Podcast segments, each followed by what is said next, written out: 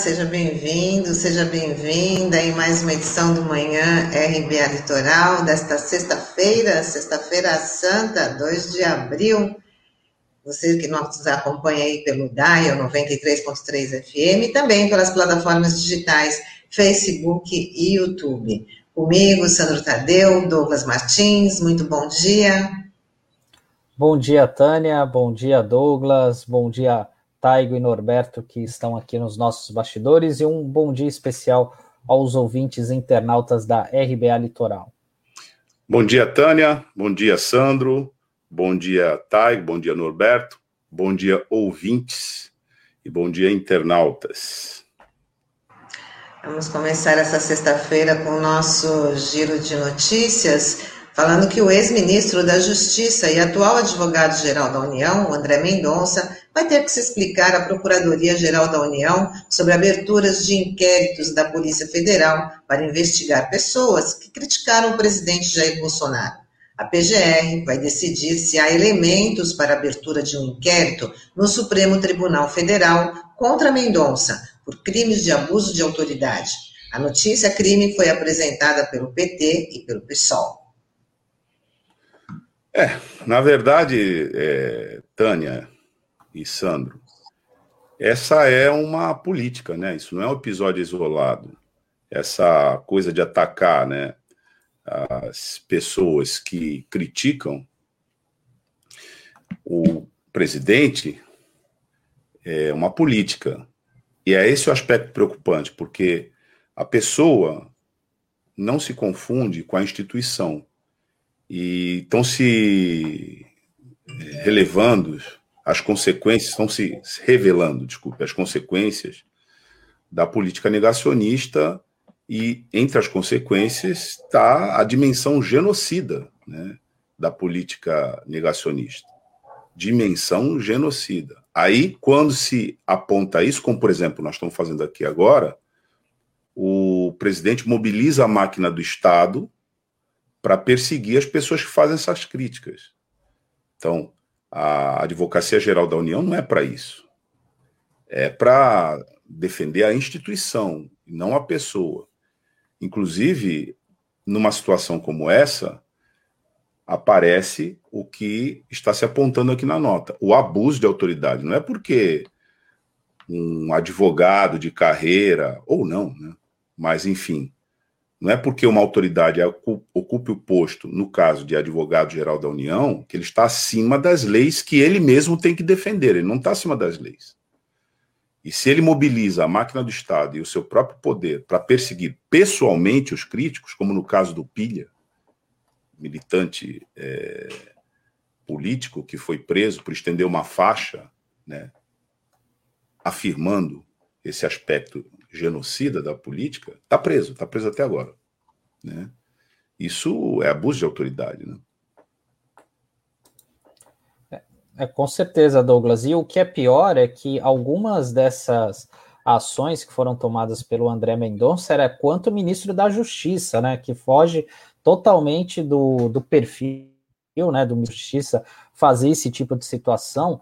E ontem tinha uma matéria do Estadão muito interessante falando sobre, sobre essa situação, né? Que o número de procedimentos com base na Lei de Segurança Nacional aumentou quase 300% nos dois primeiros anos da gestão do Bolsonaro em comparação ao mesmo período é, da gestão da Dilma e do Michel Temer.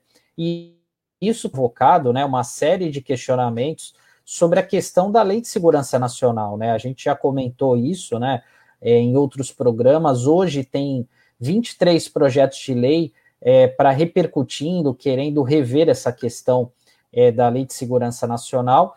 É, alguns deles, dos mais recentes, a gente tem uh, um, um, dos projetos do Cid Gomes, que é o ex-governador do Ceará, hoje senador do Ceará do PDT, né?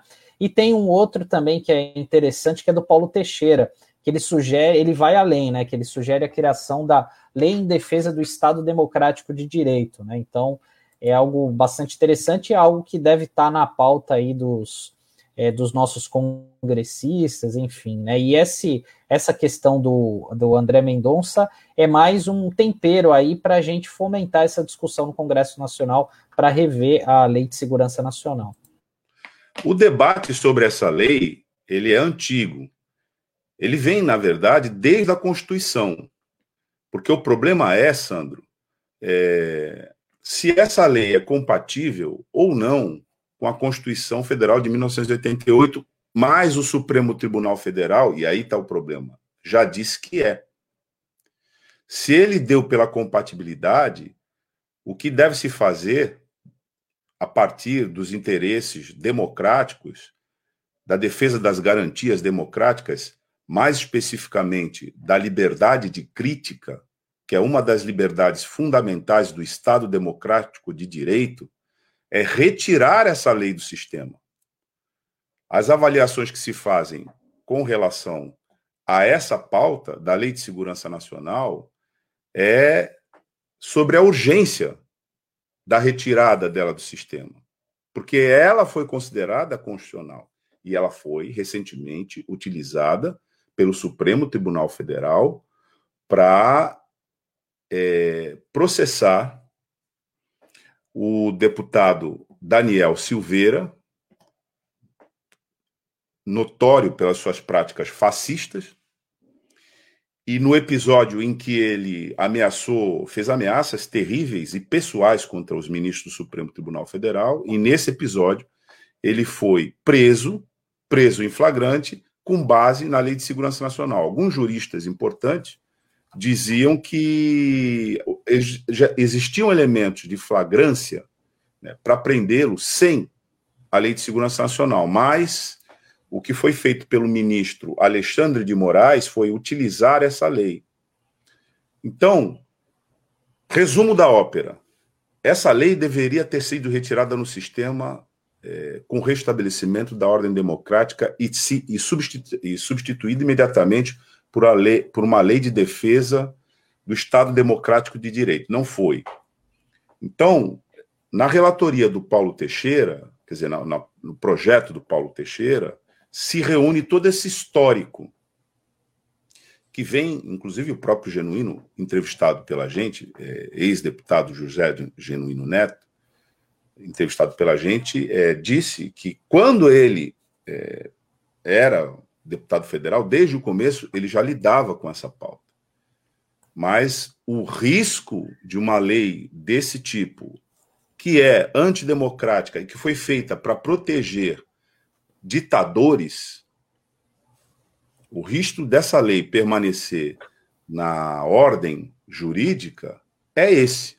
Ela tem que sair imediatamente, porque fica um governo com inclinações fascistas mobilizando essa legislação toda vez que alguém individualmente fizer críticas. Né? Aí você bota o aparato do Ministério da Justiça, vamos lembrar, Sandro, que no Ministério da Justiça, subordinado ao Ministério da Justiça, está a Polícia Federal. Né? E voltando ao caso do Rodrigo Pilha, quando ele foi preso, foi preso num procedimento totalmente irregular, porque era a polícia distrital que teria de recolhê-lo, mas a polícia distrital não o recolheu, deteve lá em Brasília, chamou a Polícia Federal e disse que ele estava sendo preso com base na Lei de Segurança Nacional. Depois se recuou, dizendo que não, se levantou usando os precedentes, e aí ele estava é, respondendo um processo por abuso de autoridade, que é outra excrescência no nosso ordenamento jurídico, e aí ele está preso até agora lá. Então, para ver o risco disso e a necessidade de se deter essa escalada autoritária. Faz parte, né, vamos dizer assim, do menu do autoritarismo tentado todos os dias pelo bolsonarismo. É, e, e, a situação da Covid do, aqui no nosso país deixou o país isolado. A Bolívia, o Chile e o Peru fecharam as fronteiras com o Brasil. As decisões estão relacionadas com o recorde de número de mortes pela Covid-19 e no território brasileiro. E o aparecimento, isso também se deve ao aparecimento de novas cepas. Agora, só o Paraguai é o único país vizinho que permanece aberto aos brasileiros nós estaríamos dentro da lógica de que nós, brasileiros, veja só, representamos uma ameaça sanitária para a humanidade. Essa é uma reação prática, concreta, sobre esse fato. Né?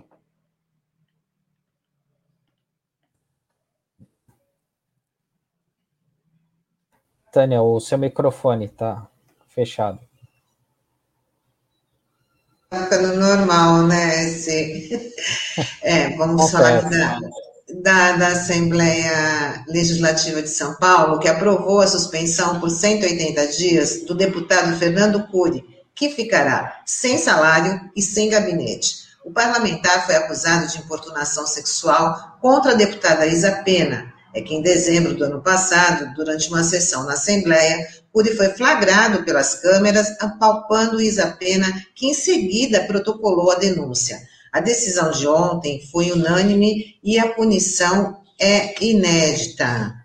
É, a gente pode considerar que é uma vitória, porque foi realmente uma falta de respeito, uma falta de, de decoro por importunação sexual, né? E isso é inadmissível não só no parlamento, como em qualquer lugar. Então, que essa decisão inédita sirva de, de exemplo. É, nós não fazemos nenhum coro ao punitivismo, mas nesse caso, é, ainda há uma avaliação de que é preciso reconhecer, foi uma decisão inédita, é preciso reconhecer que essa atitude injustificável, intolerável do deputado Fernando Cury é, gerou esse efeito, mas é uma violação que enseja o debate sobre a cassação mesmo do mandato, né? Porque diante da gravidade do fato, essa punição ainda carrega, ou essa reação, ainda carrega uma subsistência né, de machismo, né? Porque era a cassação, na verdade, que teria de decorrer diretamente daí. Mas, repito, isso não desmerece, primeiro, a batalha da própria é, deputada Isa Pena, que em nenhum momento vacilou para reagir contra essa atitude intolerável. Depois, a rede de solidariedade que isso gerou. Isso foi muito importante.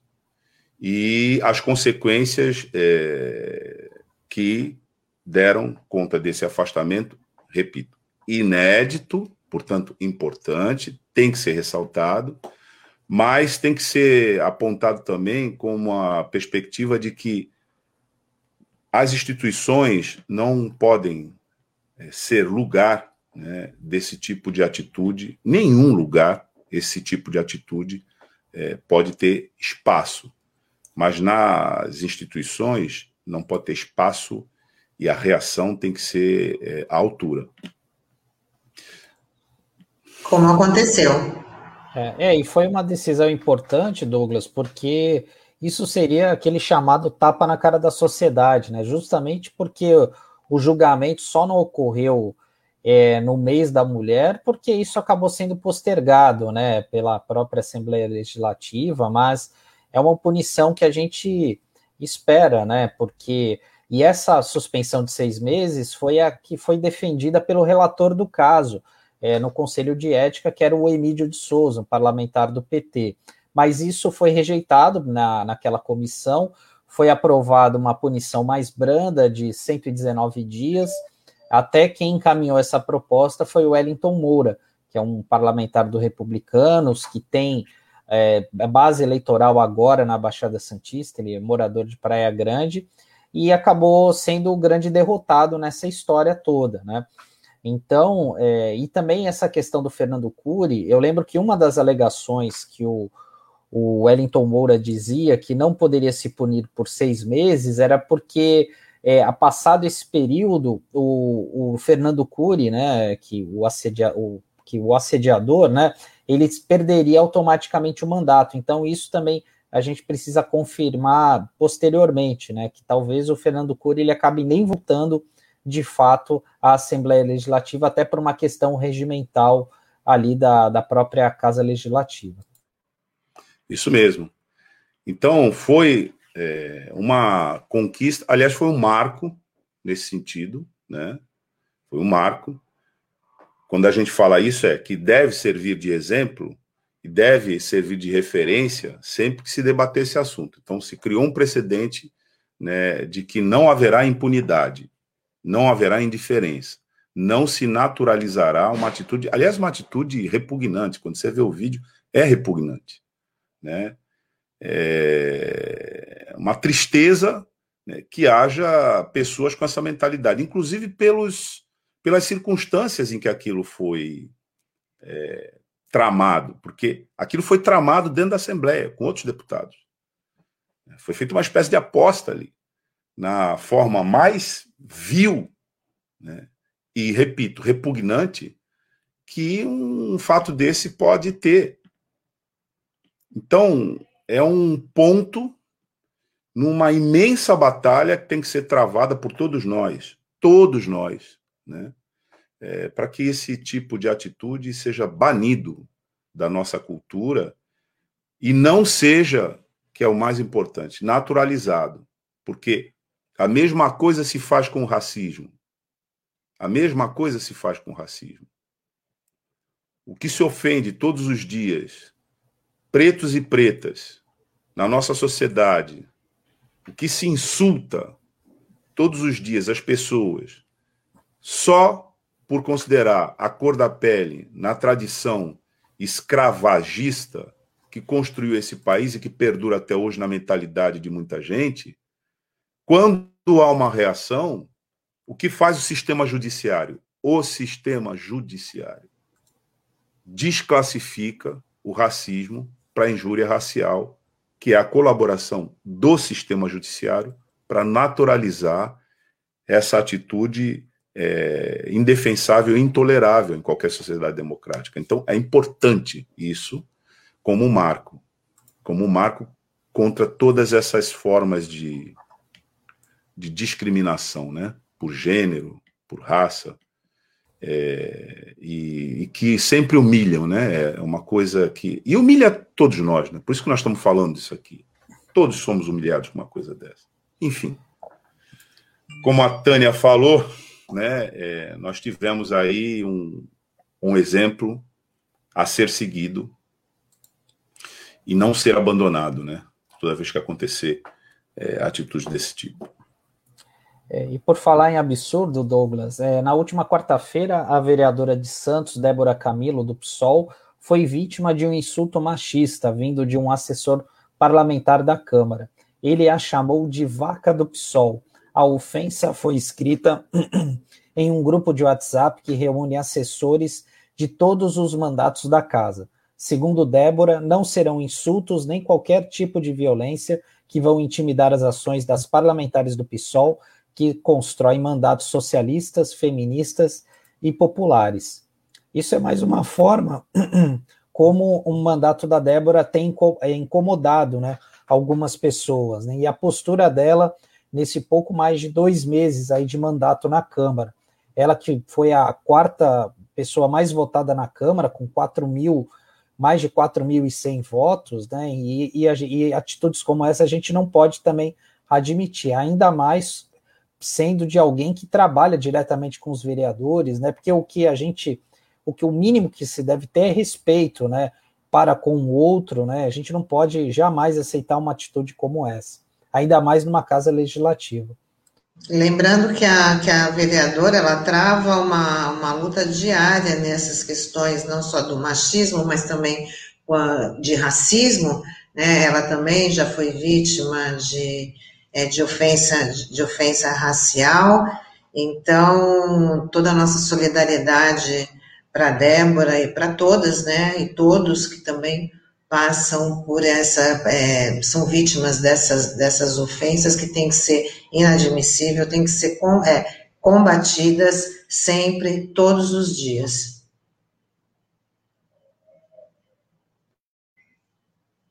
Bom, a gente segue aqui. Bom, enquanto é, a rede pública de saúde registra falta de leitos e de medicamentos para atender pacientes da Covid-19, o presidente da Câmara dos Deputados, Arthur Lira, Lira elevou em 170% o limite de despesas médicas dos deputados federais na rede privada. O valor, que pode ser reembolsado com dinheiro público, ou seja, o nosso dinheiro, passou de 50 mil para 135 mil reais. É outra realidade, né? Tá? É, é, é um uma, vida, uma vida paralela, paralela que a gente não tem nem, não tem, não consegue nem imaginar. É, realmente é uma, é, parece que eles vivem num outro planeta, numa outra sintonia, né? Realmente é, é inaceitável uma situação como essa diante dessa atual conjuntura que a gente está, né? É, com, com os parlamentares fazendo isso, e isso porque a gente tem que dizer que isso não quer dizer que esse é o limite, né? Porque a gente já viu na imprensa eh, nos anos anteriores vários é, deputados que gastaram além da, dessa cota de 50 mil. Um deles é o Marco Feliciano, né? Que é um pastor aqui do interior do estado, né? Que fez um tratamento dentário de mais de 100 mil reais e a Câmara foi obrigada a reembolsar esse valor, né? Então, tratamento estético, né? Dentário. Então, é, é, realmente não dá para a gente aceitar uma coisa dessa, justamente quando é, deveria ser a Câmara que deveria dar algum tipo de exemplo. A gente sabe que, obviamente, é, a economia que a Câmara vai fazer com um eventual corte de gastos para ajudar a população nesse momento é pequeno, né? Mas tudo começa pelo exemplo, né? Então, eu acho que é, foi, é, foi um erro grotesco, enfim, é, não, a gente não pode aceitar uma coisa dessa. E o aumento desse Bolsa Saúde. Eu, só um minuto, Tânia, por, por favor. É, eu entendo que a gente, ao fazer essas críticas, a gente precisa sempre levar em consideração que todos aqueles que estão lá, eles foram eleitos. Eles não entraram lá à força. Eles foram eleitos. Eles fazem isso há muito tempo, em todas as casas legislativas, em todos os níveis. Então, a gente precisa, quando for fazer essa crítica, sempre acrescentar esse ponto. Eles não entraram lá à força.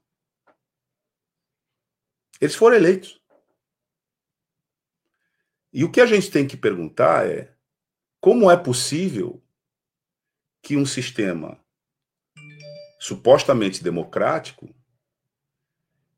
eleja para a Casa Legislativa parlamentares que legislam contra o povo e podem, inclusive, ter atitudes como essa, de desprezo profundo pela situação dramática que a maior parte da população é, vive. É claro que a gente fica afrontado com esse fato aqui, né, de que esses deputados aprovaram, né, um, um valor de, dessa ordem de benefícios para eles. Mas esses deputados também aprovaram o fim da CLT. Esses deputados também aprovaram o fim da Previdência Social, tal como a gente conhecia. Esses deputados aprovam leis que liquidam e aniquilam o SUS. E esses deputados são a base desse governo antissocial. Então, é, há uma, uma facilidade crítica que a gente faz, e que eu, é por isso que eu estou falando aqui. Sempre. É, você pega os órgãos de imprensa, todos, isso é um prato cheio para eles, inclusive os de direita. Eles estimulam, né, quando eles fazem esse comentário, o ódio das pessoas à política, porque uma atitude dessa é um prato feito para você odiar a política. Mas eu penso que nós temos que ter, inclusive nós aqui na RBA, a responsabilidade de separar o joio do trigo. Então eu quero pontuar duas coisas. Há nas casas legislativas, a gente acabou de dar um exemplo aqui, na Câmara de Santos, ao falar da é, vereadora Débora Camilo, mas a gente poderia falar da vereadora Telma de Souza, a gente poderia falar do, do vereador Chico Nogueira, são vereadores que fazem oposição. Né? E existem em todos os níveis né, é, parlamentares que resistem a isso. E existem os parlamentares que impõem isso, apesar da resistência, mas eles não impõem e essa é a questão, sozinho. eles impõem com poder econômico. Eles não representam eles mesmos, não são pessoas más que estão lá, ou sem vergonhas que estão lá. Não, eles têm vínculos orgânicos com grupos econômicos. Que destroem a liberdade de informação pela qual a opinião pública poderia, uma vez devidamente informada, separar o joio do trigo na hora de votar. Eles destroem essa informação. Eles destroem. Então você pode ter um colega de imprensa, num desses programas que sai sangue todo dia, fazendo a mesma crítica que nós estamos fazendo aqui.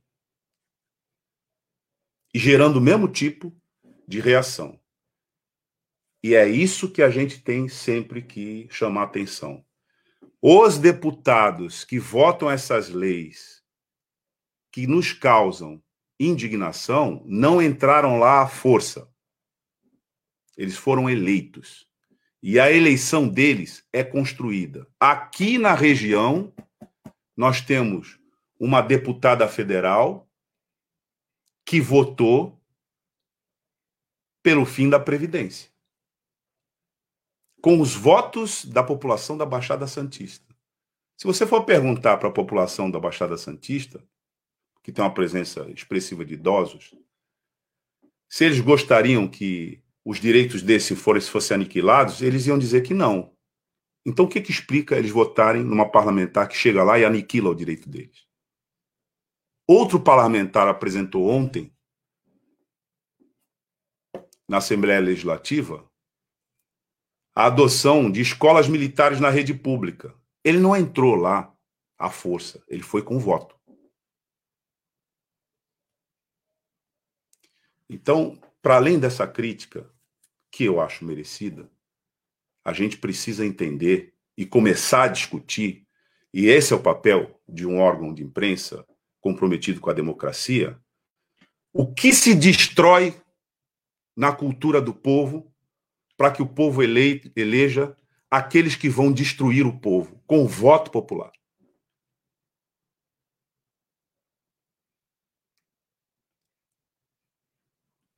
Acho importante que a gente destaque isso, porque senão dá a impressão que é só um grupo de homens e que é, são homens, né? Uma parte, né? Esses, essas corporações ainda são muito machistas, que chegaram lá e resolveram destruir, né?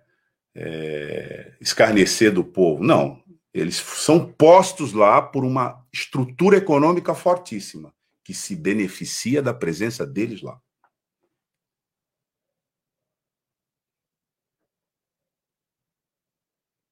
Difícil, Douglas. E também é, falando sobre a Covid, só para a gente dar um balanço regional, a Baixada Santista contabilizou ontem 21 mortes. Agora a região registra 3.809 mortes provocadas pelo novo coronavírus e 113.771 casos confirmados dessa doença. No total, 937 pacientes com Covid-19 estão internados em hospitais da região. Então, é um cenário difícil. Ontem, a gente até havia comentado aqui que haveria reunião do Condesb e ela acabou sendo adiada para hoje. Então, provavelmente no final da tarde, comecinho da noite, a gente vai ter mais detalhes, né, sobre o que vai ser, o que ocorrerá de fato a partir de segunda-feira.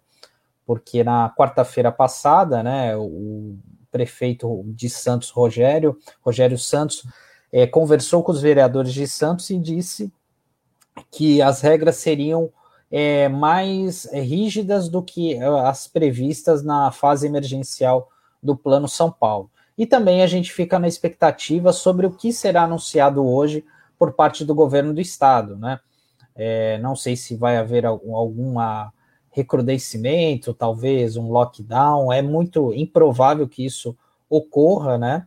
Mas é que o fato é que a, situação está saindo fora do controle em várias cidades, né? Aqui na Baixada Santista, né? A gente tem visto isso, né? Essa dificuldade de internar as pessoas, da falta de insumos. Ontem mesmo, o vereador Marcos Libório, que é aqui do PSB, fez um ofício a Secretaria, a Secretaria de Saúde questionando se realmente faltavam insumos daquele chamado kit intubação. E a Secretaria de Saúde informou ontem à noite que ainda há estoques de, desse kit intubação para, para os próprios municipais, para os hospitais atendidos pela Secretaria Municipal de Saúde. Resta saber por quantos dias, porque essa, esse detalhamento não foi informado. Sandro, é, a gente teve é, divulgação de ontem para hoje de dois dados que tem a ver com essa nota que a gente acabou de dar aqui, mas em, em escala nacional. O primeiro dado é o seguinte: a Covid passou a matar, a partir de ontem, mais de 3 mil pessoas por dia.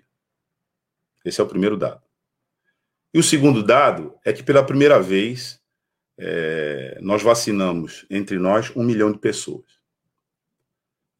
Então, o que, que a gente faz com esses dados? A gente comemora que vacinou um milhão de pessoas, ou a gente lamenta essa inaceitável escala de mortandade no Brasil que põe na sepultura 3 mil pessoas por dia.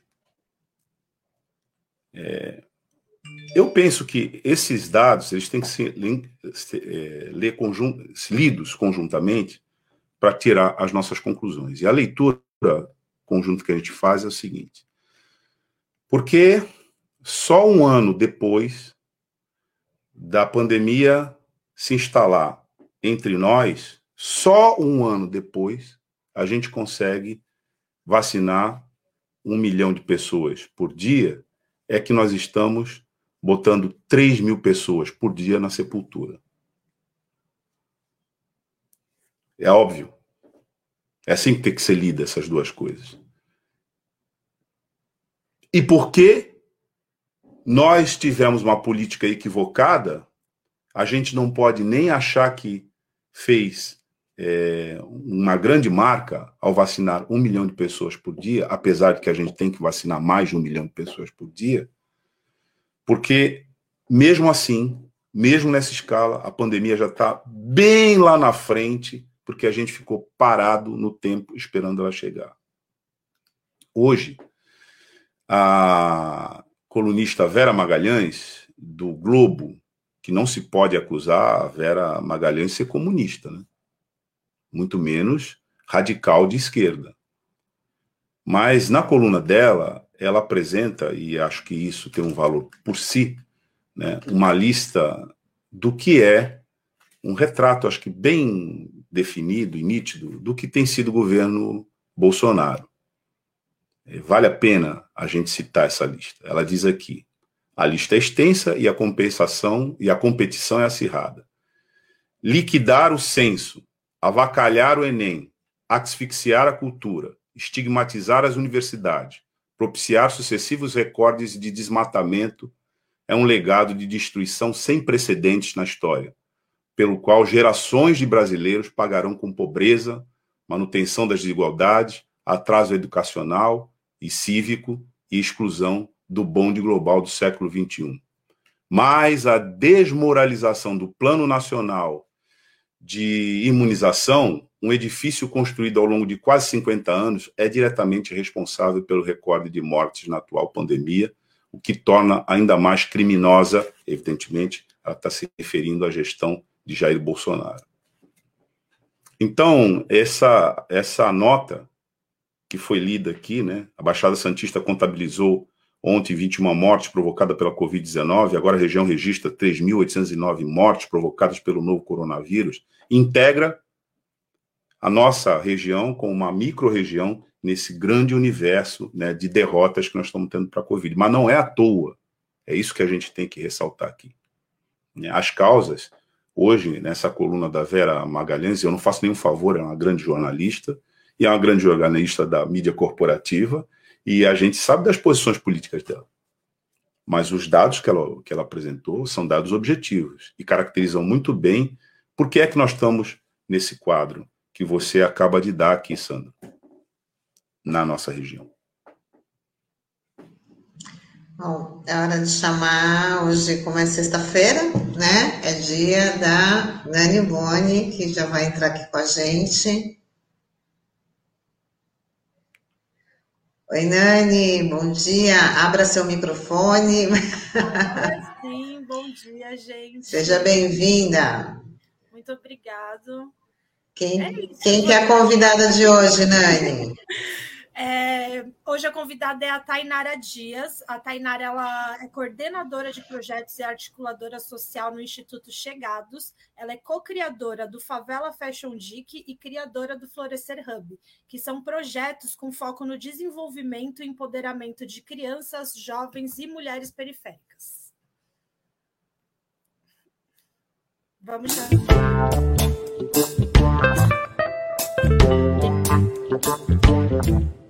Yeah.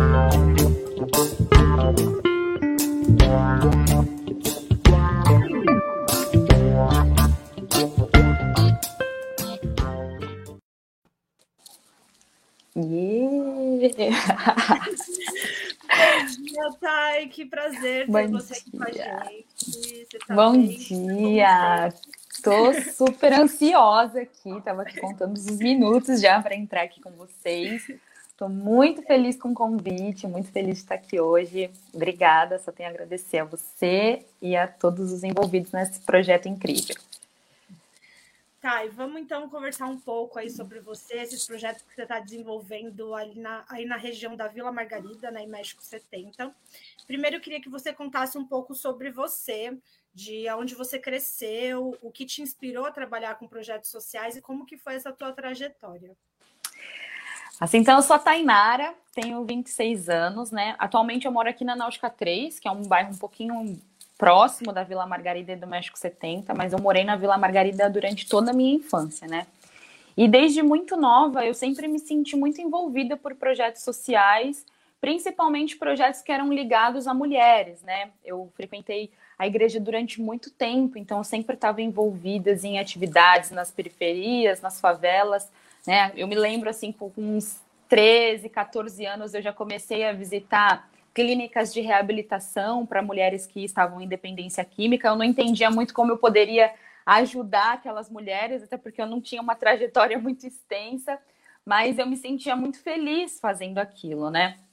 E, e o Chegados chegou na minha vida através do meu companheiro, né, que é o Denner. A gente, ele já, cri, já tinha o Instituto Família Chegados, há mais ou menos uns três anos eu ajudava assim durante os finais de semana, porque eu trabalhava em escritório como auxiliar administrativa. E aí, como era só no final de semana que eu podia ajudar, que eu podia estar envolvida, só os sábados, e como dava, durante a semana eu sempre ficava muito impaciente no escritório, né? Eu lembro que eu ficava olhando as horas passando lá no escritório, atendendo o telefone, resolvendo problema, e eu olhava e falava: o que, que eu estou oferecendo para o mundo aqui dentro? Eu né? Eu acho que o bichinho do social começou a me incomodar, me incomodar, me incomodar, até que há dois anos atrás, em 2019, eu resolvi pedir demissão do trabalho. Foi uma loucura na época, né? Meus pais não entendiam muito bem, na minha cabeça também eu não entendia muito bem como é que uma pessoa pobre pode pedir demissão do trabalho, como assim? a gente cresce, né, com aquela cultura de que, ó, conseguir um trabalho bom aí no escritório, fica aí para sempre, até você se aposentar para ter uma aposentadoria no, no final da vida, para ter a certeza de que ainda vai conseguir viver um pouquinho bem. Mas eu não consigo ter esse pensamento assim, acho que eu sempre pensei um pouquinho fora da caixa. E aí eu tive coragem, pedi demissão e comecei a trabalhar no Chegados. E aí eu lembro que os meus pais me deram seis meses para eu. Eu venho uma professora aqui na minha casa conversar com os meus pais, precisou a professora vir para falar, dá um, dá um voto de confiança para tá e tal. Eles falaram, Seis meses. Se em seis meses você conseguir se virar, tudo bem. Senão, depois você vai voltar. E aí, agora já fazem dois anos, né? E eu consegui me virar entre trancos e barrancos. Não é fácil. Você, mais do que ninguém, sabe disso. Viver do social realmente não é fácil. Mas é muito gratificante, né? E aí, meu envolvimento começou assim. Foi tipo, meio que natural, sabe? Sim, sim. E é um caminho sem volta, né? Eu vou meter bem a minha cara aqui na frente, que o meu microfone está baixo, tá, gente? Não se assusta.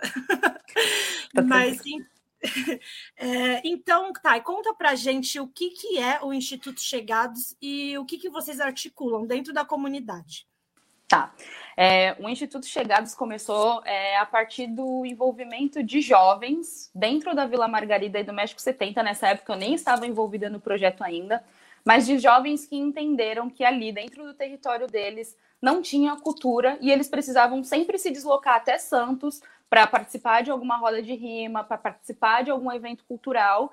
E eles entenderam que eles poderiam produzir ali, ali dentro, né? Então começou com uma biblioteca comunitária, eles se reuniam para conversar sobre os livros, né? Para discutir política, de, discutir várias coisas. E aí, com o tempo, é, isso foi se tomando forma e se transformou no que hoje, né, é o Instituto Família Chegados, que hoje está na direção minha e do Denner como coordenadores. É, a gente trabalha com foco em arte, cultura e educação da, da periferia para periferia, né?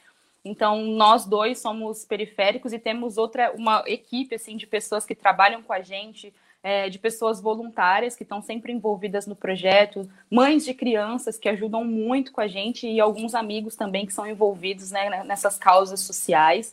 Né? Dentro dos chegados, a gente tem o Favela Fashion Geek, que eu vou falar um pouquinho mais depois para vocês. A gente tem o Florescer Hub, tem o projeto Meeting, que é um projeto idealizado pelo Denner, né, onde ele dá aula gratuita de inglês para as crianças na comunidade. Então, as crianças já começam a aprender desde pequena, né, um novo idioma, coisa que para a gente na periferia acaba demorando muito mais tempo para chegar. E, e, a gente acaba envolvendo eles com essa questão da linguagem, da conexão. Nós temos muitos amigos que moram fora do país, então a gente conecta essas pessoas que estão do outro lado com essas crianças e é um resultado muito incrível. A gente tem o Festival de Pipa Poético, a gente, te, a gente tinha a biblioteca comunitária, né, que a gente precisou sair do espaço onde nós estávamos ocupando há um tempo. É, nessa foto, essas fotos que estão aparecendo aí são as fotos de quando a gente faz os desfiles né, na comunidade. Esse foi um dos desfiles que mais desfilaram crianças, acho que foram em torno de 40 crianças desfilando. Todas as crianças que chegavam na hora do desfile, elas queriam participar e eu não tinha como dizer não, e elas entravam na passarela e desfilavam. E agora a gente está com um novo projeto que a gente lançou esses dias, na verdade, fazem duas semanas, que chama Língua dos Sonhos, onde a gente fez uma seleção de seis jovens da periferia, né? São seis jovens do México 70 e da Vila Margarida, é, que estão aprendendo inglês, então eles estão em aulas intensivas de inglês todos os dias, com mais quatro professores. Então a gente tem o Denner, que é professor aqui no Brasil, o Francesco, que é professor na Itália, a Darina, que é professora na Sérvia, e a Heloísa, que é professora em São Paulo, são todos professores de inglês, dando aulas todos os dias para esses jovens, porque daqui a seis meses a gente quer encaminhá-los para trabalhar no navio de cruzeiro, né? A ideia é que esses jovens se conectem com o mundo e, a partir dessas percepções de estarem em outros lugares, entendam se eles querem desenvolver aqui ou se eles querem desenvolver em algum outro canto do mundo. E esse projeto tem sido muito especial para a gente e é o último projeto assim, que a gente estava trabalhando incansavelmente e saiu do papel e eu estou muito feliz. Eu morro de orgulho de ouvir, mas é isso, parabéns, Thay. É, ô, Taigo, coloca para gente o vídeo 2 para a gente mostrar um pouquinho do Instituto Chegados, por favor. Coisa foi linda, né, mano? A gente só tem a agradecer e é isso, né? É, a ação de hoje aí cumpriu com o seu objetivo no nosso ponto de vista, tá ligado? Porque a intenção foi para além dos alimentos, como a gente tem trabalhado nessa questão de pandemia, a gente quis trazer outro tipo de alimento, né, mano? E hoje a gente viu na prática a gente passar aí e falar: nossa, agora já dá para gravar um clipe aqui. Alimentou um sonho de alguém, tá ligado? Agora eu tenho espaço para me expressar minha arte, saca? Deu vida, impulsionou sonhos. Essa é a nossa tese nesse momento de pandemia que tá difícil para todo mundo, mano. Só Deus sabe a cabeça de cada um nesse momento, tá ligado? E a gente tá vivendo hoje nessa questão de pandemia, né, como se não houvesse amanhã, mas o amanhã existe. E uma das intenções também foi essa, trazer um pouco de esperança para a comunidade, trazer um pouco de, de, cores, né? Ouvimos aqui, pô, é, vocês estão colorindo a rua, é diferente, é mais alegre. E eu acho que é, o nosso objetivo era esse, né? Trazer um pouco do diferencial dessa cultura, dessa arte de, de grafite e tal. Os manos do grafite falando que muita gente vê o grafite, né? Como uma questão de maloqueiro, uhum, de picho uhum. e tudo mais. E uhum. aí passar e ver mãe de família, pai de família agradecendo, pedindo para fazer na porta da sua casa Isso, também né? essas artes, acho que foi, foi fundamental. Lindo.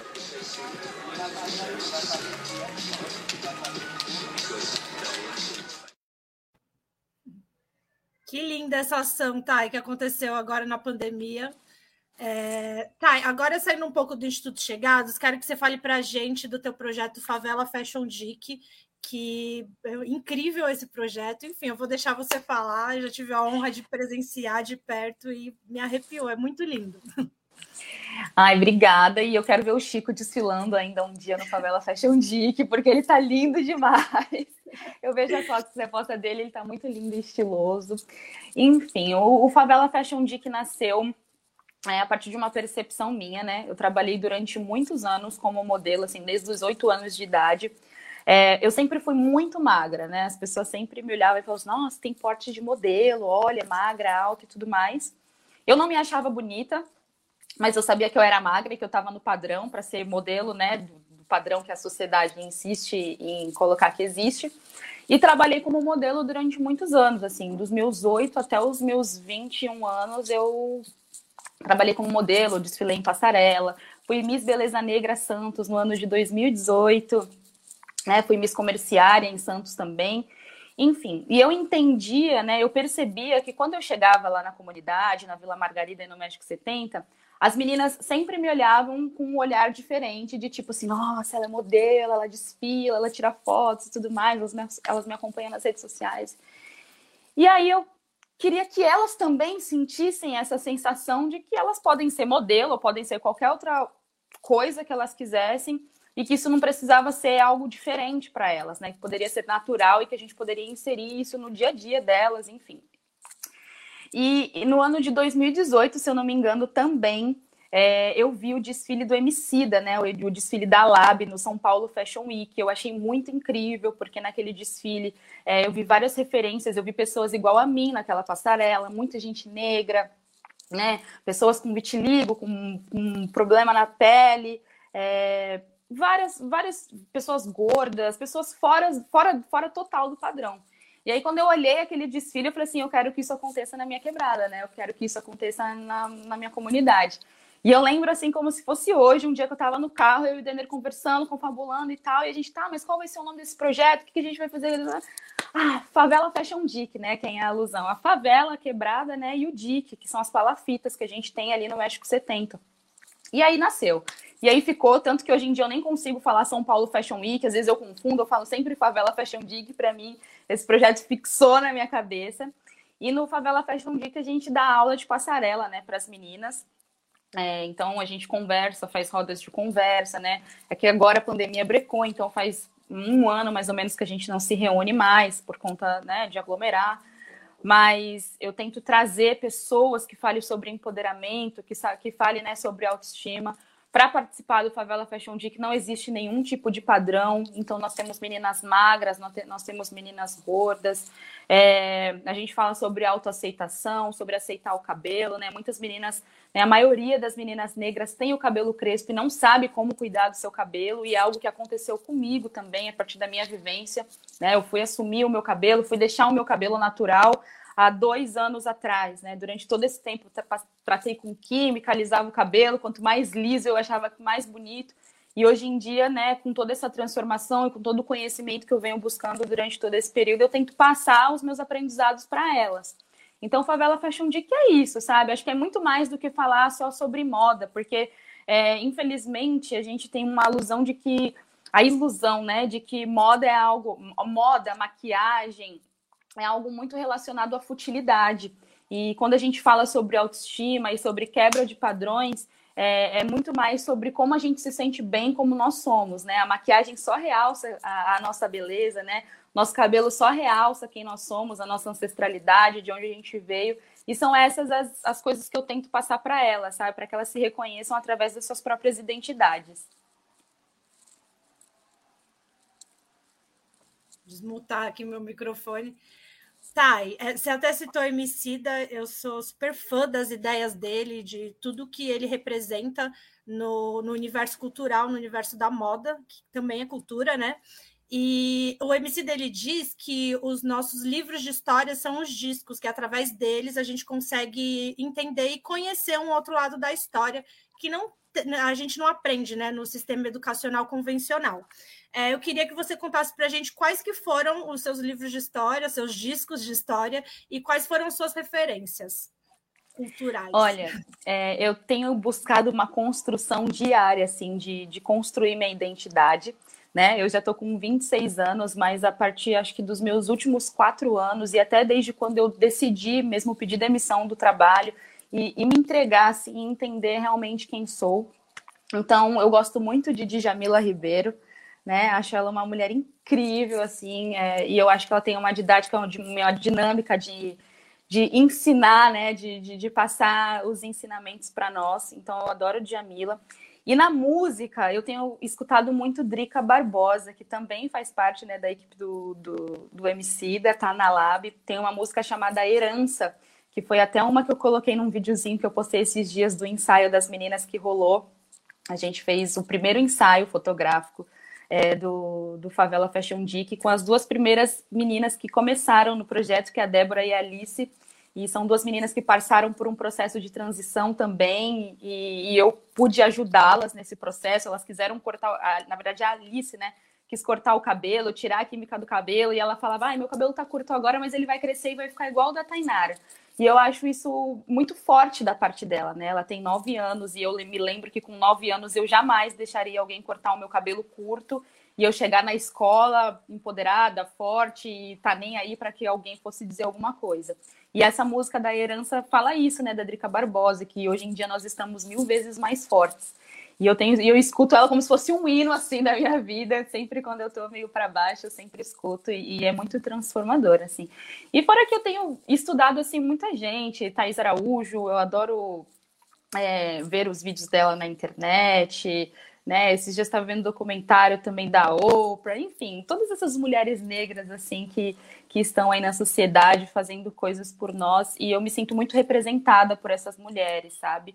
E eu tenho buscado conhecer, entender. Eu confesso que eu não era fã de literatura e de livros, mas cada vez mais eu sinto a necessidade de, de buscar essas informações até para que eu passe para outras crianças, né? E eu costumo dizer que na quebrada, na comunidade, as coisas demoram mais para chegar, né? O acesso ele é um pouco mais curto. E eu me sinto como um canal de comunicação para essas meninas, e muito mais sobre, é, né, sobre ensinar mas acho que sobre ser, sabe? Sobre as minhas atitudes, e eu fico o tempo inteiro me revendo, e às vezes eu falo alguma coisa que tá fugindo daquilo que eu acredito, eu já volto, já falo, meu Deus, não posso. É muito, é muito engraçado todo esse processo, mas eu acho que tem me fortalecido muito enquanto mulher preta que tem desenvolvido esses trabalhos, sabe? Ela é muito referência, né, Brasil? Socorro, que mulher. Tá, e conta pra gente agora do Florescer Hub, que eu acho que foi o último projeto, que não sei, posso estar falando besteira que vocês tiveram por aí, e como que ele surgiu e como que ele está atuando aí na comunidade. Mas o Florescer Hub também nasceu de uma forma muito natural. Na verdade, eu acho que eu fui cobrada por esse projeto, assim, pelas mulheres da comunidade, as mulheres mais velhas, porque o Favela Fashion Week é direcionado para crianças e jovens, meninas que estão passando por esses processos, né, da adolescência e tudo mais. E até então a gente não tinha nenhum projeto direcionado específico para essas mulheres mais velhas. E foi quando, acho que no ano retrasado, a gente ganhou um edital que foi aberto pelo Procomum, que chamava My Mark My City. E a gente criou uma horta comunitária é, na Vila Margarida, e nesse processo da horta, a gente teve vários encontros, né? A gente chamou uma pessoa é, que pudesse fazer é, oficinas de horta e tal. E, cara, essas mulheres sabem muito, sabe? Sobre plantar, sobre cuidar, sabe? Sobre o processo das, das plantas. Era algo que eu nem me ligava muito. E a partir daí eu passei a, a entender que isso também era uma terapia para elas né? Eu lembro que nos encontros, quando eu chegava atrasado, alguma coisa assim, elas me cobravam, e aí, você não vai vir e tudo mais. E essas mulheres eram mulheres que estavam passando por situações de depressão na época. Eu lembro que muitas delas estavam em casa, ficavam sozinhas, não tinham o apoio dos filhos. Até que chegou um dia que eu falei, uai, vamos criar um projeto para essas mulheres. E aí nasceu o Florescer Hub, que já era um sonho antigo. Eu tinha um sonho de criar um projeto com o nome Florescer, mas eu ainda não sabia que projeto seria esse. O Florescer veio na minha mente quando eu estava imersa no Guerreiro Sem Armas, no ano de 2019. E aí veio esse nome na minha cabeça, eu não sabia o que, que ia ser. E aí, sabe quando junta, tipo, quando casa as coisas? E aí veio o Florescer Hub, que é mesmo criar um hub, sabe? Um, um lugar onde a gente se sinta à vontade em trocar ideia, em se abrir. E aí, em, 2000 e, em 2020, eu tô perdida no tempo. Mas em dezembro de 2019 aconteceu o primeiro circuito Florescer Hub lá na Vila Margarida e a gente fez três encontros, né? A gente trouxe a Rede Mulher Empreendedora para falar sobre empreendedorismo feminino. Muitas mulheres nas comunidades já são empreendedoras e nem sabem que são, fazem bolo de pote, são manicures, atendem em casa os clientes, fazem cabelo, mas não se enxergam como empreendedoras. E a Rede Mulher Empreendedora trouxe todo né, esse aparato e as instruções de como a gente deveria seguir. Aí a gente fez uma oficina de bordado raiz também com a Clarice, que foi muito incrível. Essas mulheres trazem no bordado muita ancestralidade, muitas delas bordavam com suas mães e fazia tempo que não pegava ali na linha e tudo mais, e a gente fez esse, esse encontro. E uma oficina de yoga também, que é, muitas delas, a maioria, nunca tinham feito uma aula de yoga, tinham vários preconceitos e tudo mais, e a gente desmistificou essas coisas. E realmente foi muito incrível, assim, foi muito forte, potente. A gente fez, apareceu uma fotinha agora há pouco aí, a gente fez certificado para elas que participaram do processo. Muitas não nunca tinham recebido um certificado e foi muito significativo, sabe? Elas saíram felizes, falando que ia pendurar o certificado em casa. E, e é isso, assim. A ideia é que daqui né, depois que passe a pandemia, a gente volte a se reunir, porque é muito importante, principalmente nesse período de pandemia, assim, eu fico às vezes pensando como é que está sendo esse processo para muitas delas, porque não tem sido fácil para ninguém ficar em casa, é, mas a gente sabe que é o necessário, né, que a gente precisa ficar em casa, mas eu acho que o Florescer Hub vem muito para apoiar, assim, principalmente é, o, o, espiritual e o mental dessas mulheres, sabe? Só, só o fato da gente estar junto, delas estarem sendo ouvidas, de poderem falar das suas dores daquilo que elas querem para o futuro e voltarem a sonhar, é, é, é, isso que a gente quer como, como objetivo do Florescer. Taigo, coloca para gente o vídeo 1, por favor, para a gente ver um pouquinho do Florescer Hub. Eu queria fazer algo onde as mulheres olhassem para si, se entendessem um pouco mais. Foi aí então que veio Florescer. Eu comecei a desenvolver alguns trabalhos sociais quando eu tinha 12 anos. Aí, através da igreja que eu frequentava na época, é, eu fazia algumas visitas em alguns lugares onde tinham algumas mulheres dependentes químicas e tudo mais. E desde ali é, eu senti que era o que eu queria para minha vida eu era muito nova, só não sabia como eu ia desenvolver projetos, enfim. Acho que eu nem entendia muito bem, mas eu lembro que era uma sensação maravilhosa passar uma tarde de sábado naquele lugar. A ideia do florescer, ela nasceu de um movimento natural que já acontece aqui nesse espaço, de mulheres que se reúnem para aprender o artesanato, né? Se reúnem enquanto elas fazem o artesanato, elas também se conectam nas suas histórias, né, nas suas relações. E esse, esse espaço é tão raro hoje em dia de a gente poder fazer algo que traz um bem-estar, né? Esse foi um pouquinho do projeto Florescer Hub, né? É, Otá, eu queria que você falasse agora para a gente, a partir de todos esses projetos que vocês articulam aí dentro, é, qual que é o impacto social que você consegue ver no dia a dia, assim, dessas mulheres, dessas crianças e desses jovens? Qual que é a diferença que você consegue ver que é aquele, até aquela sensação de satisfação que a gente tem com o trabalho social? Olha, no Chegados, uma das coisas que a gente mais trabalha em todos os projetos é sobre sonhos, né? É, infelizmente, quando a gente está nas comunidades, do outro lado da ponta, fica muito mais difícil sonhar, né? Eu nunca imaginei, por exemplo, que eu poderia um dia pedir demissão do meu trabalho, hoje trabalhar por conta própria, né? Trabalhar com articulação social. Eu que não tenho nenhuma formação ainda acadêmica social, mas é do dia a dia, das vivências e tudo mais. E eu enxergo isso nas nossas crianças, nos nossos jovens e nessas mulheres, sabe? Eu acho que o sonho é o que fica vivo e é o que a gente tenta trazer em cada um deles. Então, esses jovens que estão participando do Língua dos Sonhos, que o projeto já diz tudo, são jovens realmente que. Eu lembro que numa das inscrições é, a gente perguntou, né, por que, que a pessoa merecia, por que, que você acha que você merece participar do projeto? E um desses jovens respondeu: Eu tenho 23 anos, eu nunca trabalhei e eu acho que eu nunca vou conseguir trabalhar. E aí agora, depois de duas semanas, com um grupo formado, com esses seis jovens, e a gente, né, estimulando o sonho, falando sobre sonho todos os dias, né, falando, se você não tem sonho ainda, vamos começar a pensar, vamos começar a visualizar o que, que você quer para o futuro, vamos pensar sobre isso. Eu acho que isso é o que fica mais vivo, né? Ainda ontem foi aniversário do Eduardo, um dos nossos meninos do projeto. Ele fez 14 anos, ele está com a gente desde pequenininho, acho que desde os 7 anos. E aí a gente levou ele para comer um pastel e aí ele falou: Ó, oh, eu quero ser jogador de futebol. Eu sei que é difícil, mas eu acho que eu vou conseguir. E aí você escutar isso de um menino, né, de 14 anos, que tem várias coisas sendo oferecidas para ele a todo instante, né? E ele sempre fala pra gente assim: "Mas e aí, eu vou ficar adulto, eu vou eu também vou poder conversar com vocês, tipo, eu vou estar tá por perto de vocês, eu vou poder ir com certeza, né?" Fico até pensando quando eu casar e eu tiver minha própria casa, como é que vai ser essa casa? Porque eu vou querer encher ela de, de gente, de criança, de todo mundo do projeto, enfim. Mas eu acho que o que fica vivo é isso, sabe? Essa questão dos sonhos e de a gente conseguir entender que realmente, é, quando a gente acredita, a gente consegue alcançar. E isso a partir, eu falo a partir de mim e das crianças e das mulheres e dos jovens. É isso, né? É sobre sonhos mesmo, trabalho social e sobre todo mundo ter esse direito do sonhar e realizar. Exato. Exato. E agora vamos falar de uma coisa um pouco mais delicada. Queria entender aí na tua região como que funcionam as políticas públicas, se existem políticas públicas é, culturais para a periferia e quais são as ausências, né, principalmente, que vocês sentem falta por aí.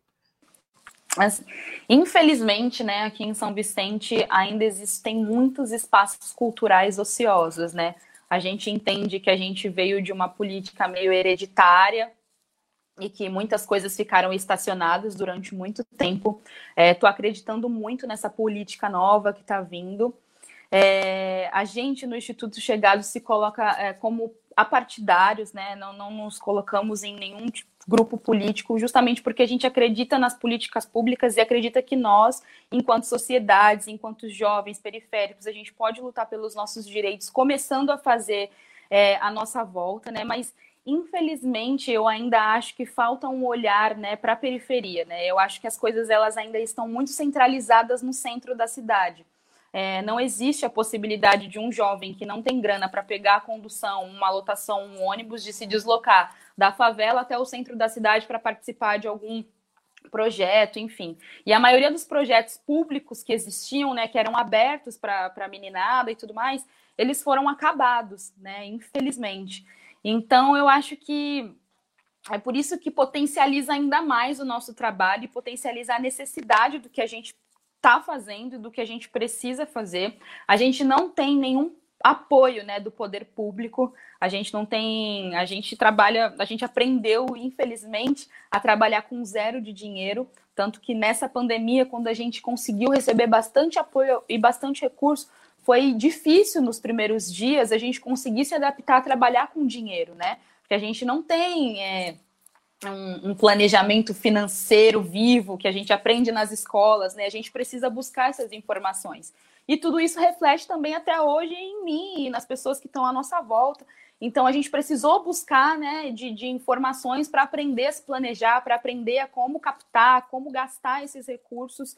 E, e, infelizmente a gente aprendeu a trabalhar com zero. Se você falar um projeto, ó, oh, tu quero fazer esse projeto e a gente não tem nada de dinheiro, pode ter certeza que a gente vai fazer esse projeto. A gente aprendeu com o poder da colaboração. A gente aprendeu que se eu precisar de uma DJ, eu posso ligar para você e falar: Nani, será que você vem? A gente tem aqui um pão com mortadela, um refri, a gente se ajuda na condução, fala com um, fala com outro e a gente faz acontecer.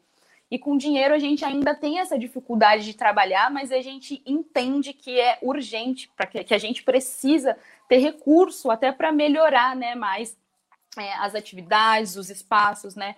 Hoje o Instituto Chegados não tem um espaço físico, né? A gente estava ocupando um espaço que você até chegou a nos visitar algumas vezes, mas por conta de toda essa politicagem que aconteceu, foi preciso que a gente saísse desse espaço, né? E tudo bem para a gente também. A gente entende que os nossos projetos vai é, independe de termos um espaço físico. A gente vai continuar fazendo, tendo apoio ou não. A gente já entendeu isso é uma certeza mas a gente precisa reforçar de que é, os nossos políticos, os nossos vereadores, os nossos governantes precisam ter um olhar mais apurado para a periferia, porque eu acredito que a potência começa na periferia.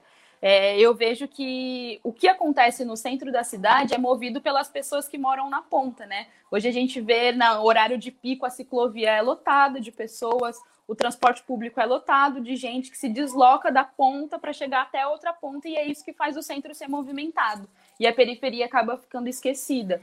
É, então eu acho que falta muito ainda assim do poder público de ter esse olhar para a periferia e de acreditar mais na gente e de entender que a gente pode, sabe? Que a gente é capaz de, de criar novos tipos de políticas públicas, de parar também para ouvir a gente. Acho que falta muito isso, sabe? Parar para ouvir, para entender e para analisar talvez algumas visões que eles ainda não tenham, porque eles não estão lá com a gente todos os dias. É isso, tá? Eu me sinto totalmente contemplada pela sua fala e é sobre isso, sobre mais escuta, né? E menos fala. Escute. É, Thay, agora só para estamos finalizando aqui a nossa entrevista. É, queria que você falasse um pouco como que está o panorama agora nessa segunda segundo pico, né? Que se é que é, o pico parou sobre a pandemia, é, qual, o que está acontecendo por aí? As pessoas estão conseguindo ficar em casa? Confesso, estou muito preocupada com tudo que está acontecendo e conta para gente como é que está a dinâmica aí. Olha, tá passando bem agora aqui, ao vivo, um carro de ovo. Eu não sei se está atrapalhando, se dá para ouvir muito, mas ele já vai passar. Enfim, é, essa segunda onda ela está preocupando muito a gente, né? É, cada vez mais casos de pessoas próximas a nós têm aparecido. Então, é, e as doações diminuíram assim significativamente, né? No primeiro período a gente conseguiu arrecadar em torno de 18 toneladas de alimentos, a gente conseguiu ajudar muita gente. Foram em torno de 600 famílias que foram ajudadas. A gente ganhou um edital que a gente conseguiu apoiar 200 mulheres periféricas durante dois meses com cestas básicas. Então, as mulheres que, eram, que são chefes de família, né, que estão ali no comando do lar, a gente conseguiu apoiar elas com dois meses de cestas básicas, mais 400, base, 400 cestas básicas que nós conseguimos, né, num dia que eu, a gente recebeu uma doação de 15 cestas básicas, eu entreguei 10 numa cesta e cinco pessoas não foram retirar na segunda. E quando eu voltei lá na segunda, tinha uma fila imensa. Na primeira onda, foi muito difícil esse dia, porque a gente estava meio todo mundo meio perdido, né? A gente não sabia o que estava acontecendo e o pessoal aglomerado e tudo mais. Mas nós cadastramos essas 400 pessoas e conseguimos apoiar essas, essas pessoas. Então, a gente aí articulou cerca de 18 toneladas de alimento. Já nessa segunda onda, né? Até agora a gente ainda não tem previsão de, de receber, né? A gente está de receber cestas básicas, a gente está envolvido com Baixada pela Vida, com Família Apoia Família, com a Rede Elos, com o Instituto Procomum, com a Gerando Falcões, mas eu entendo também que essas grandes instituições ainda também estão nas buscas, porque até para elas diminuíram as doações, então a gente está meio né, correndo atrás. E é isso, assim, é muito difícil você pedir para as pessoas ficarem em casa quando uma pessoa mora num, num barraco, é, 10 pessoas, é, sem ventilação, é, porta colada com porta.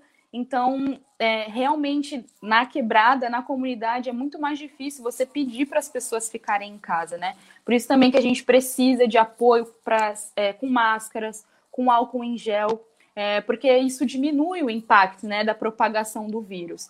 Mas neste momento, né, o Instituto Família Chegados, assim, a gente não está medindo forças para ir atrás de, de, de, busca de doações, inclusive pessoas, empresários, empresas, pessoas físicas é, que queiram ajudar, que queiram apoiar, vocês podem me procurar, porque nós estamos precisando sim.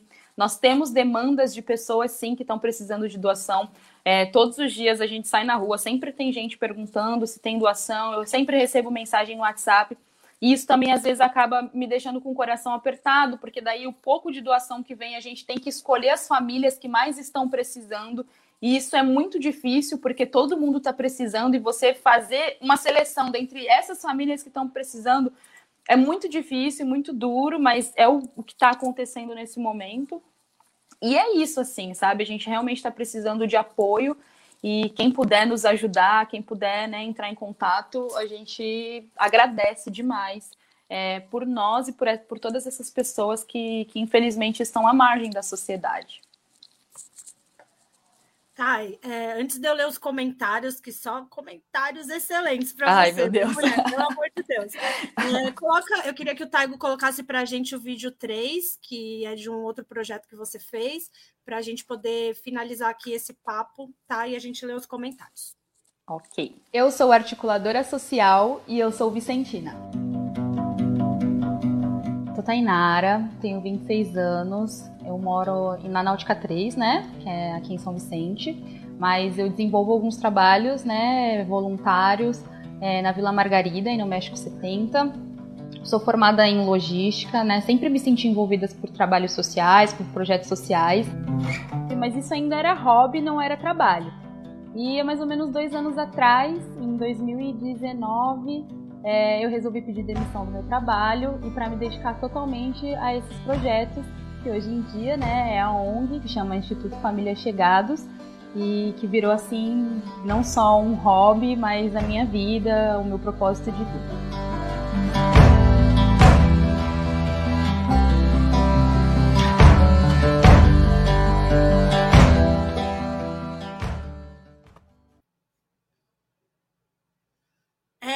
Isso, gente. Essa é a Tainara, zero defeitos.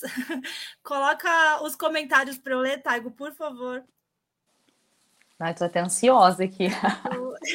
Bom dia, equipe RBA. Bom dia, Beto. Beijos. Cidinha dando bom dia pra gente. Cidinha tá sempre assistindo a gente. Karina Estela, grande influência na comunidade e na vida de outras meninas. Bom dia, Nália. Bom dia a todas, todos. Bom dia, Gibson, será? Cidinha Santos, a Drica Barbosa é maravilhosa. Obrigado pela lembrança, Tainara. A Thay vem inovando em termos de projetos sociais e tem se destacado por não se prender à velha política. Ai, obrigada a Cidinha, falando de um projeto que você participou também, né? O Guerreiro Sem Armas. O Guerreiro Sem Armas, idealizado pelo Instituto Elos, tem feito muita diferença nas periferias por meio de intervenções a partir da realidade. Hum. Renato Sabino, você é uma referência, nossos jovens e adultos precisam muito disso. Referência de força, garra e carinho. Ai, gente, obrigada. Tô até me sentindo aqui. É maravilhosa, mulher. Parabéns, Tainara, a Tânia que falou, a Cris Góes. Colocações inteligentes e uma, uma visão social abrangente. Parabéns, a periferia precisa de pessoas assim. Tainara nos representa. Hum. A Cidinha, é, além da campanha Baixada pela Vida, estamos na campanha nacional tem gente com fome.com.br. A Cris, uma jovem liderança que se destaca pela generosidade e disposição em ajudar a sociedade. Marcos, bom dia, projetos lindos. Bom dia, Canduta. Globalud, referência global. Ah. Cidinha, articulação da coalizão negra por direitos com o coletivo feminista classista Maria vai com as outras. É isso, gente. Os comentários, só coisa linda. Tainara, Ai, muito obrigada. Obrigado. É sempre muito bom te ouvir. Eu sou muito, muito fã de tudo que vocês fazem por aí, dessa força de vocês, dessa luta, né? Estamos juntos, você sabe disso. E eu quero agora que você, para finalizar, é, poste, fale para a gente sobre onde a gente acha vocês, os projetos, as redes sociais Faz o certo. Gente, primeiro quero agradecer todos esses comentários maravilhosos, assim, muito obrigada. Eu quero dizer que eu também estou em construção todos os dias e ler esses comentários me faz assim mais forte, me faz querer continuar, ser cada vez melhor, continuar desenvolvendo esses trabalhos que eu acho que são muito necessários. Quero agradecer a Nani, obrigada pelo convite, obrigada por ser inspiração, por ser essa mulher, mãe, Andy, apresentadora, articuladora, produtora, enfim, eu vejo você fazendo mil coisas e me inspiro muito também em você. Obrigada de verdade.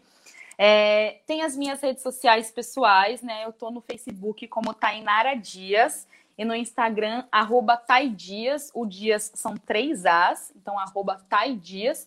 E as redes do Instituto Família Chegados. No Facebook, a gente está como Família Chegados então, vocês verem lá um pipinha colorido é a nossa logo, a nossa marca registrada. E no Instagram a gente está como instituto.chegados. Então, vocês podem seguir a gente também lá. A gente vem postando todas as atividades que a gente tem feito, mesmo em meio à pandemia. Né, a gente tem é, organizado alguns efeitos de grafite até para chamar a atenção da população, para distribuir máscaras, enfim, para conscientizar enquanto a descarte de lixo incorreto. Né? A gente tem tentado aí se virar nesses últimos tempos como dá, mesmo com tudo isso que tem acontecido no nosso, no nosso planeta, no nosso, no nosso país. E é isso, assim, quero muito agradecer a oportunidade, o espaço aqui aberto de poder falar um pouquinho do que a gente tem feito. E quem puder seguir a gente, continuar acompanhando todas essas atividades, esses projetos, vai ser muito incrível para a gente ter vocês nos assistindo. Obrigada, viu, Nani? Obrigado você, Thay. Vamos encerrando aqui a nossa entrevista. É isso. Sigam essa mulher maravilhosa. Vou falar aqui pertinho, bem alto, para quem está só ouvindo na rádio. E você é muita inspiração para muita gente. Obrigada, beijo, tamo beijo, junto, beijo, gente. Beijo todo mundo aí. Um beijo, tchau, tchau. Tchau. Gente, agora aqui nesse momento que seria a nossa agenda, eu vou dar alguns informes que são sobre medidas emergenciais vindas da Secretaria de Cultura de Santos, que estão sendo articuladas né, para essa segunda fase, que são propostas para os trabalhadores da cultura, tá? É, dessa última reunião que a gente teve do Concult com, com com o poder público, né, a gente teve três informes. O primeiro é que a Secult anunciou um aumento no aporte do Facult. O Facult é o único edital municipal de incentivo à cultura que a gente tem aqui em Santos, e o valor de 450 mil foi para 600 mil, ficando em aberto a discussão de contemplar 40 projetos de 15 mil ou 60 projetos de 10 mil. É que a ideia é a gente conseguir aumentar o número de contemplados, né, para mais gente poder se beneficiar desse edital. É, o segundo informe é sobre a segunda leva do Hora da Cultura, que ele tem uma verba de ajuda de custo de 600 reais, que vai vir de emenda parlamentar, e ele vai provavelmente ser publicado nessa próxima semana, né? Então, na, na sexta-feira que vem, a gente pode até já compartilhar também essa publicação. E o terceiro informe é sobre o programa de cesta básica da Secult para trabalhadores da cultura, que articulou com alguns empresários para atender 415 famílias por três meses, tá? Então, a princípio, são as famílias que já estão cadastradas, havendo a possibilidade de abrir para novas famílias que não estão nesse primeiro cadastro. É isso. Muito bem, Nani. É, parabéns também pela, pela entrevistada de hoje. Muito legal, né? A Tainara, acho que todo mundo gostou, curtiu. E esses informes também são, são super importantes para trazer aí para a comunidade artística. É uma notícia positiva, né, Nani? Assim, diante desse cenário que a gente está, né? É um importante reforço aí para os artistas e também já pensando nesse futuro aí, por conta dos projetos e tal, né? A gente é muito importante que o poder público dê esse incentivo aos artistas e amplie cada vez mais os recursos, né, para viabilizar a cultura aqui na nossa cidade. Nani, tem alguma organização em rede dos artistas, principalmente aqueles que estão mais vulnerabilizados por conta dessa crise, para acessar esses recursos? Tem alguma organização é, entre os próprios artistas para isso? A gente tem se organizado através da Frente Ampla de Cultura, que também foi essencial para toda a Lei Aldir Blanc ser, ser executada né, aqui na cidade, que são alguns grupos de WhatsApp e tem uma reunião semanal. É, eu vou começar a divulgar as reuniões também, vocês me desculpem, hoje eu não trouxe, mas existe essa Frente Ampla da Cultura, que também trabalha em conjunto com o Conselho de Cultura, e a Frente Ampla ela abrange outras cidades também, não só Santos, tá? Mas a maioria das coisas que a gente está conseguindo lutar e movimentar está vindo através da Frente Ampla de Cultura. Marcos Caseiro, que vem informando de maneira, podemos dizer assim, regular, ele não é nenhum colunista de nenhum jornal, mas ele transformou numa espécie de colunista de todos os jornais, porque ele é um pesquisador respeitado, é um médico atuante, é um infectologista que atua exclusivamente no serviço público, e ele, como professor universitário e pesquisador, ele estima que numa é, previsão otimista, ali pelo meio do primeiro semestre de 2022, nós estaríamos voltando à normalidade. Entrevistei ele numa outra oportunidade e ele disse isso. Mas ele avalia que é possível que a gente só volte à normalidade. O que, que ele chama de normalidade? É a imunidade coletiva, que todo, todos os especialistas, aqueles que acompanham né, essa pauta estimam em uma escala de vacinação de 70% da população. Então ele avalia que 70% da população, né, a preços de hoje, vamos dizer assim, se as coisas ficarem do jeito que estão hoje, é, será vacinada, estará vacinada no, na, também, ele, na melhor das hipóteses, ele diz, no meio do primeiro semestre, mas ele não descarta a possibilidade que isso ocorra só no final do primeiro semestre de 2022. Quer dizer, um cenário desse é, dá conta de que a gente vai com essa situação excepcional da economia, da circulação de pessoas e, portanto, da atividade cultural, artística que depende né, de reunião de pessoas, até o meio do ano que vem.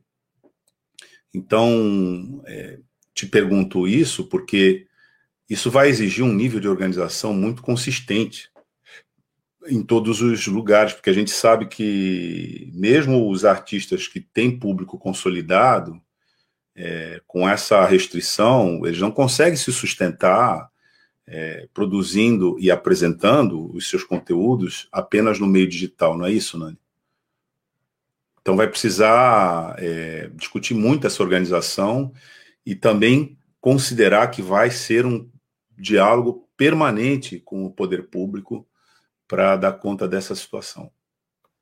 Está é, tá sendo estudado também é, uma Lei Aldir Blanc 2, né, o, um segundo edital, e, e, é isso que você falou, é uma situação bem desesperadora, as pessoas perderam suas fontes de renda, então a gente a luta é por políticas públicas emergenciais para essas pessoas conseguirem se sustentar e viver dignamente, né? Pagar suas contas, porque as contas não pararam, o aluguel vence, a luz vence, tem gente sendo despejada, tem gente passando fome.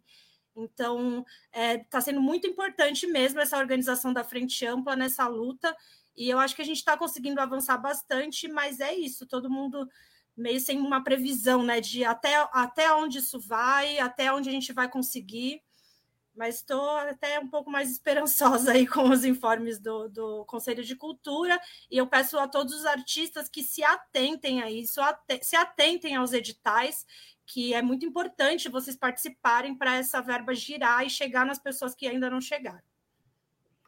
É isso aí.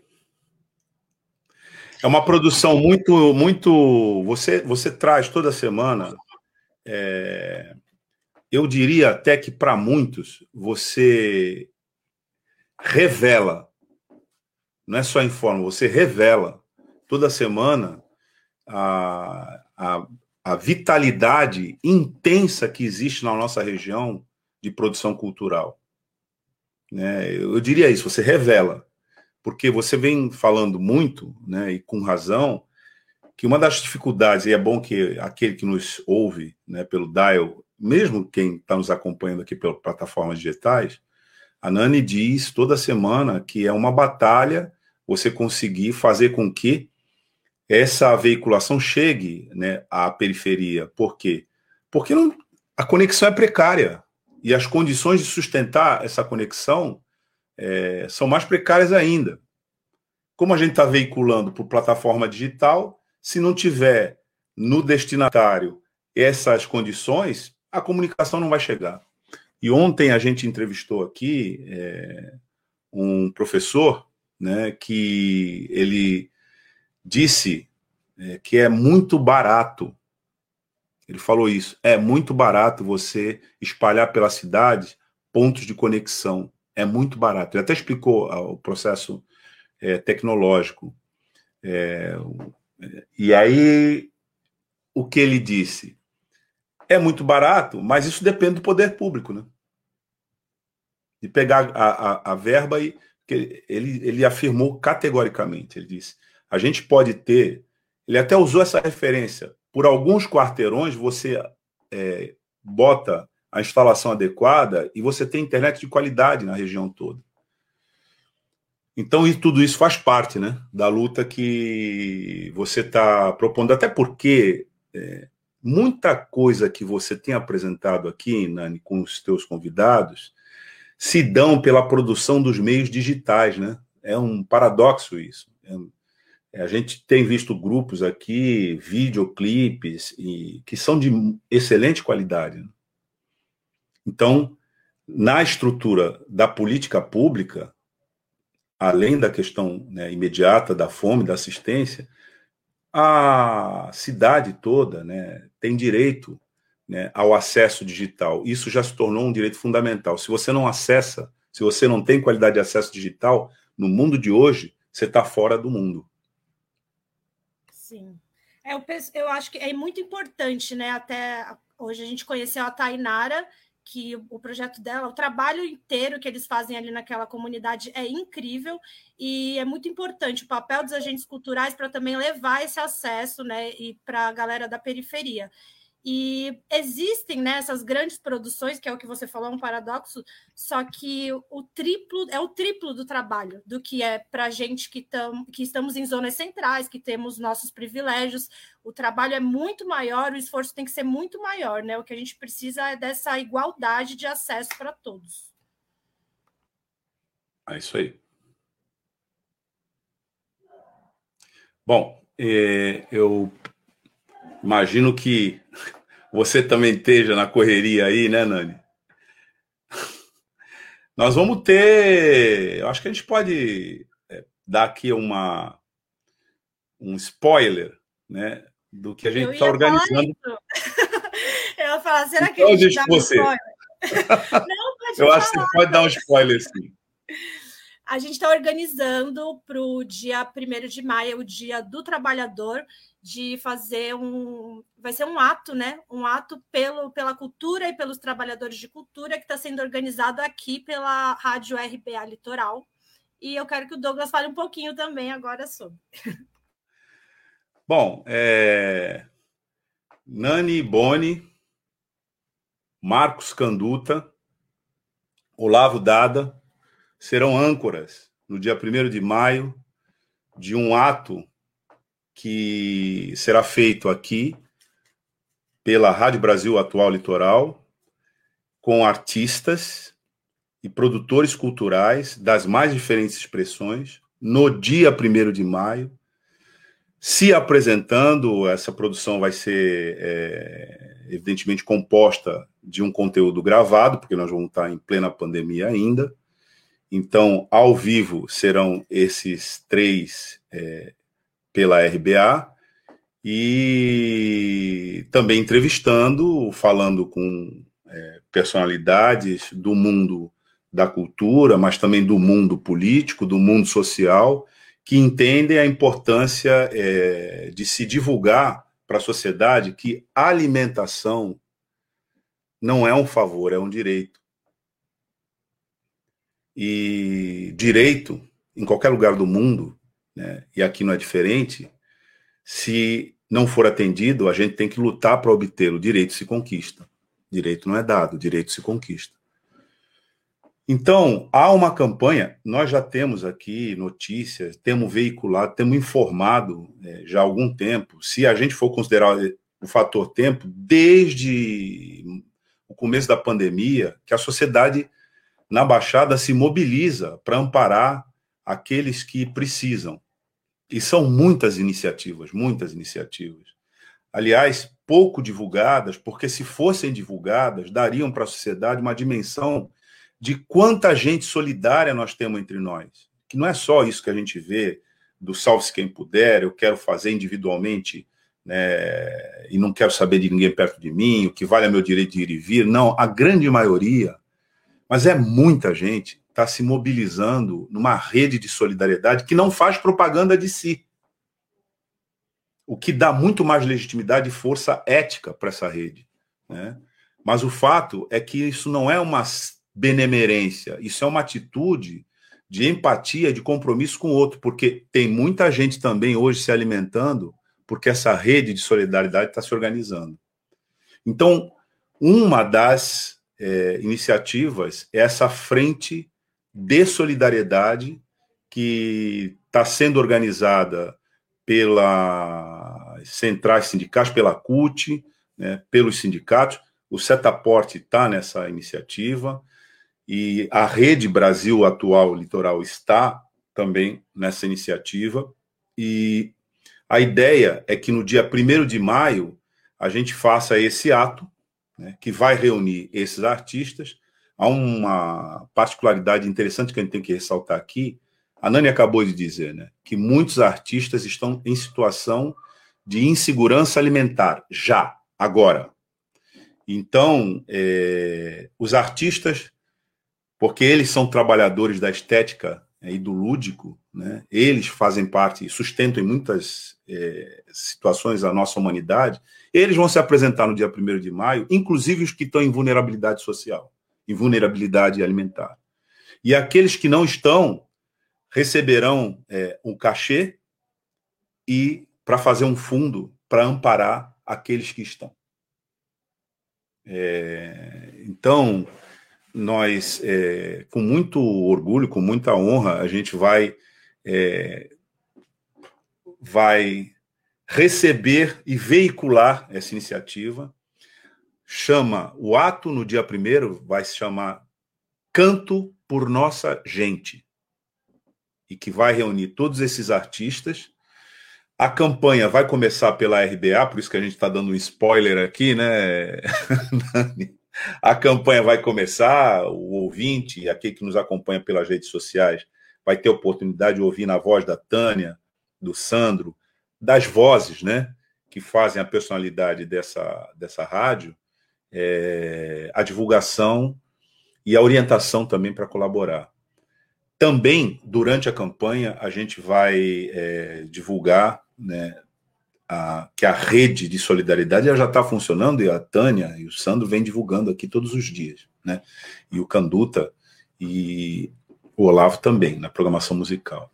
Então a gente vai continuar durante essa campanha é, reforçando né, o, a orientação para quem quiser doar cesta básica, etc., com toda a destinação que a Tânia já vem colocando aqui. Mas, no dia 1 de maio, nós vamos ter esse ato, né, que vai ser ancorado né, pelos, pelos, que compõem aqui a nossa Rádio Brasil Atual Litoral, mas que são dedicados à cultura. Né? Então, falo de Nani Boni, falo de Marcos Canduta e falo de Olavo Dada.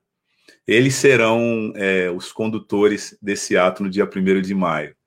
É e vai ser, vai, sim, e vai ser feito a partir dos nossos estúdios, né? Na RBA, porque aqui nós estamos, cada um na sua casa, fazendo o pós-TV, mas esse essa veiculação no dia vai ser feita a partir dos nossos estúdios lá na RBA, né, na 15 de novembro. Tá dado spoiler, Nani. Só reforçando que essa. Viu, Douglas? Só reforçando que a, então, esse canto da nossa gente, ela está dentro dessa campanha, porque é tudo junto, misturado, todo mundo ajudando todo mundo, né? É, se chama Frente Democrática em Defesa da Vida contra a, contra a Fome, que vai estar tá incorporando o canto da nossa gente, e também já vou aproveitar aqui o espaço para dizer uma campanha da Fundação Setaporte, né? A, a fundação responsável pela, pela nossa rádio aqui, que chama a campanha emergencial de arrecadação de alimentos da Fundação Setaporte, que todo mundo pode participar doando doando aí as cestas é, alimentos para compor as cestas básicas. Quem quiser levar até o, a, a Conselheiro Nébias, 85, pode, pode estar doando qualquer tipo de alimento. É, geralmente, é, os, o que compõe a, a cesta básica é feijão, arroz, macarrão, é, molho de tomate, café, um pacote de café, né, material de higiene também, e também tem, o, tem a conta para quem quiser para quem quiser depositar no Banco do Brasil. Ah, para quem está nos ouvindo, porque já tem aqui colocado na nossa, na nossa tela, mas para quem está nos ouvindo, é Banco do Brasil, agência 3146-1 e a conta corrente é 41523-5. Repetindo, agência 3146-1 e a conta corrente 41523-5, que também é uma campanha que está dentro dessa frente democrática em defesa da vida e contra a fome. E aí, ó, Luiz, Carlos, Luiz Cláudio está aqui sintonizado com a gente, grande músico, grande figura da cultura dessa cidade. É, quem, enfim, quem conhece o Luiz, o Luiz Cláudio sabe que a gente fala com ele, né? Pela, pela, pelo bordão que é dele, né? Negron. O Taigo, eu peço para você voltar aqui ao post do Luiz Cláudio, que está dizendo aqui: estarei nessa. E ele é um artista de peso, ele sabe disso, nessa iniciativa. É isso aí. A Cidinha também, acho que depois tinha dito alguma coisa. Né? Ela está agradecendo aí a Nani por buscar e nos apresentar pessoas tão potentes como a Tainara. Concordo, Cidinha. A Nani sempre trazendo pessoas muito legais e interessantes para a gente conhecer, compartilhar com trabalhos assim relevantes para, as comunidades. Esse é o trabalho da Nani aqui, né, Nani? É isso, gente. Só agradeço. E estou muito empolgada aí com essa iniciativa, agradecer por eu estar junto, por poder ancorar esse, essa, esse projeto, esse ato que a gente está fazendo. E obrigado mais uma vez a todos vocês por esse espaço aqui de eu poder apresentar tanta gente e tantos talentos que a gente tem por aí que eu não sei se estão escondidos ou só estão em outras esferas. Isso aí, Nani. Tchau para você. Tchau, Tchau Nani. Gente. Tá. Bom fim de semana, se cuidem e fiquem em casa. Tchau.